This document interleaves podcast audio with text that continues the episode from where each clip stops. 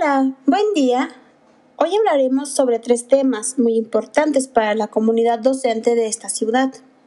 El conflicto, el sociodiagnóstico y los afectos apropiados e inapropiados. Para esto nos acompañan Marijó, Nancy y su servidora Mari. Bueno, iniciaremos con el primer tema. Hablaremos un poco sobre el conflicto.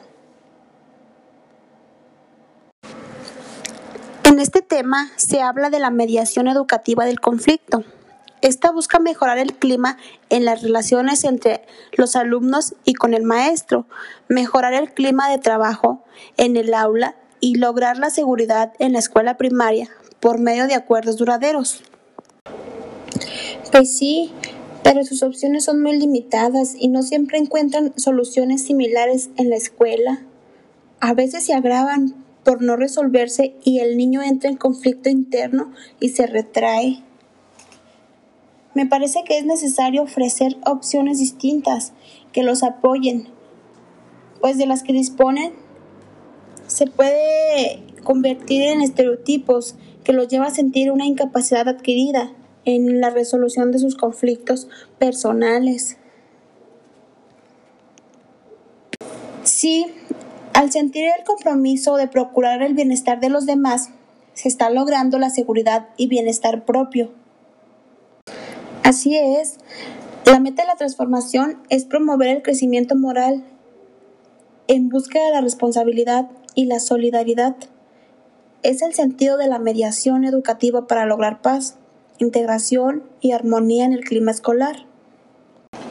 Entonces quiere decir que cuando educamos en un régimen de responsabilidad, solidaridad y armonía, los docentes estamos enseñando desde nuestros conocimientos y nuestros ejemplos. De ese modo reforzamos el impacto de un régimen de convivencia con una gestión efectiva y compartida, maestros-alumnos, de resolución de conflictos interpersonales y podemos aspirar a mejorar los niveles educativos de aprovechamiento y desarrollo integral de los alumnos.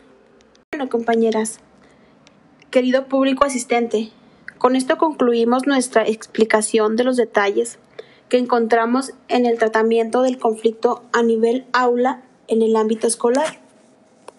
Y bueno, pues esperamos que hayamos resuelto sus dudas sobre los conflictos. Ahora pasaremos a otro tema muy importante también, el sociodiagnóstico del aula. Exacto, porque también depende de la buena relación el lograr la eficacia del grupo. Así es, por eso es que dentro del grupo pues se forman subgrupos, tomando en cuenta la atracción que presentan las actividades para cada uno y la atracción que experimentan ellos entre sí. Ahora sí, nos vamos al tema de los roles. Nos damos cuenta que dentro del grupo o subgrupos vamos a encontrar diferentes conductas, roles, debido a sus actitudes y que pueden ser positivas o negativas. Claro, él tiene que preguntar a sus alumnos qué roles les gustan y cuáles les disgustan. Podemos encontrar cinco tipos de fuentes de influjo. Poder por competencia, poder por identificación, poder por derecho, poder por castigo y poder por recompensa. Entonces el ideal del maestro es animar y premiar entre sus alumnos las actividades que llevan al liderazgo para poder compartir la clase. Así es, es bien sabido que si un alumno no tiene una buena relación con sus docentes, los resultados pueden tornarse de manera negativa. Es decir, si un docente no hace el esfuerzo por ganarse a un alumno, puede ser que en el transcurso del ciclo escolar ese alumno presente una diversidad de conflictos con sus compañeros y con el mismo docente.